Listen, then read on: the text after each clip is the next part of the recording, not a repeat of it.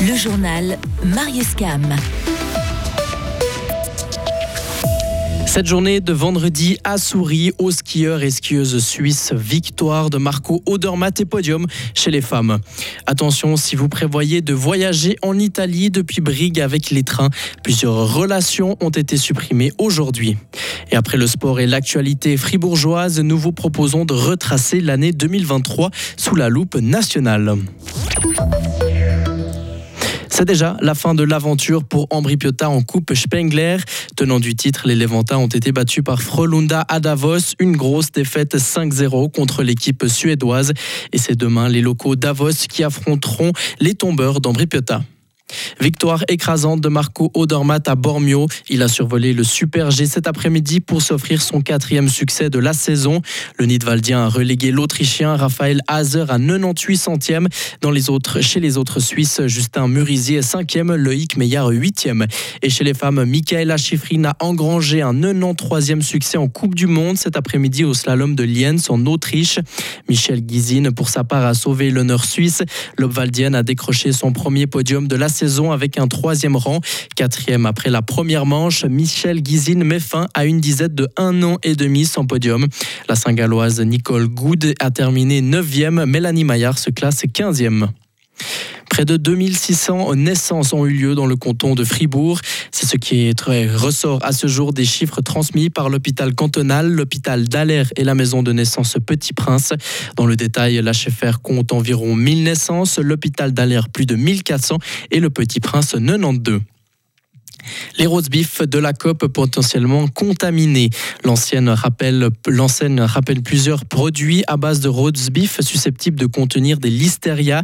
Ce rappel concerne les produits vendus entre le 21 décembre et le 28 dans les points COP, COP City et COP.ch et qui portent une date de durabilité minimale entre le 1er janvier et le 5.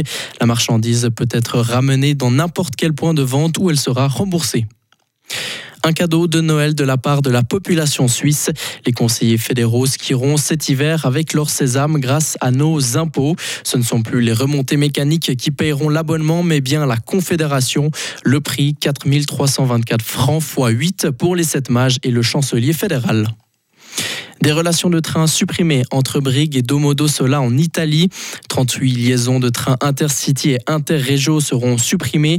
Les, les, liaisons Eurocity et Regio Express du BLS ne sont pas concernées. Cette situation est liée à une autorisation manquante des autorités italiennes relative à la protection incendie, ont indiqué aujourd'hui les CFF. 2023 vit ses dernières heures avant de tourner définitivement la page pour entamer 2024. Nous vous proposons une rétrospective de cette année 2023 avec comme fil rouge l'actualité suisse. Une chute incontrôlée du crédit suisse conduirait à des conséquences incalculables pour le pays et pour la place financière internationale. L'annonce a fait l'effet d'une bombe. Souvenez-vous, cette conférence de presse a eu lieu un dimanche soir, le 19 mars, à la fin d'un week-end haletant. Le Conseil fédéral annonce le rachat de Crédit Suisse par UBS. C'est le moment, aujourd'hui le bon moment pour faire ce pas. Alain Berset, toujours lui, le 21 juin, le Fribourgeois annonce son départ du Conseil fédéral après 12 ans au pouvoir. Le Fribourgeois aurait été deux fois président de la Confédération. S'ensuit hommage en cascade, bilan mitigé ou dithyrambique selon le bord politique et une course à sa succession. Une fois encore, la gauche se déchire vers les partis socialistes et c'est finalement le balois Beat qui est élu en décembre. Cet été, les phénomènes climatiques extrêmes frappent la Suisse. Les pays du pourtour de la Méditerranée sont touchés par des énormes incendies en Grèce, au Portugal, en Corse. Et en Suisse, c'est le Haut-Valais, plus précisément des centaines d'hectares de forêt au-dessus de beach qui partent en fumée. Quatre jours plus tard, c'est la chaux de fond qui est sous le choc. Je château du bas. Et quand je vois ce qui se passe ici, mais... C'est incompréhensible. Nature loves to hide. The world is a bush full of fiery eyes. Quand tu, vois, quand tu vois la grue de la gare qui s'écrase sur des voitures, est-ce qu'il y a des gens dedans? Ça pas des gens dedans? On ne sait pas. Mais c'est c'est un vrai désastre, c'est un vrai désastre. Was observed and unaware. Une tempête sans précédent met la ville horlogère dans un état de chaos. Une personne perd la vie, des millions de francs de dégâts et une région sinistrée. Les élections fédérales, enfin, ont rythmé l'automne. À Fribourg, l'UDC Nicolas Collier ravit un siège à la gauche.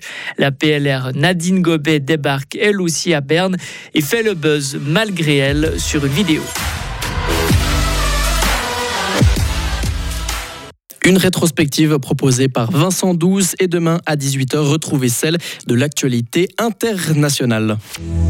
Retrouvez toute l'info sur frappe et frappe.ch. La météo avec Frappe, votre média numérique régional. Le temps sera plutôt bien ensoleillé et doux pour ce samedi, température de 8 à 9 degrés. Le soleil sera encore bien présent pour euh, dimanche en première partie de journée avant une dégradation pluvieuse l'après-midi. Le temps sera néanmoins sec pour le réveillon au soir. Pour ce qui est de lundi 1er, le temps sera en partie ensoleillé avec un thermomètre qui va indiquer de 5 à 7 degrés.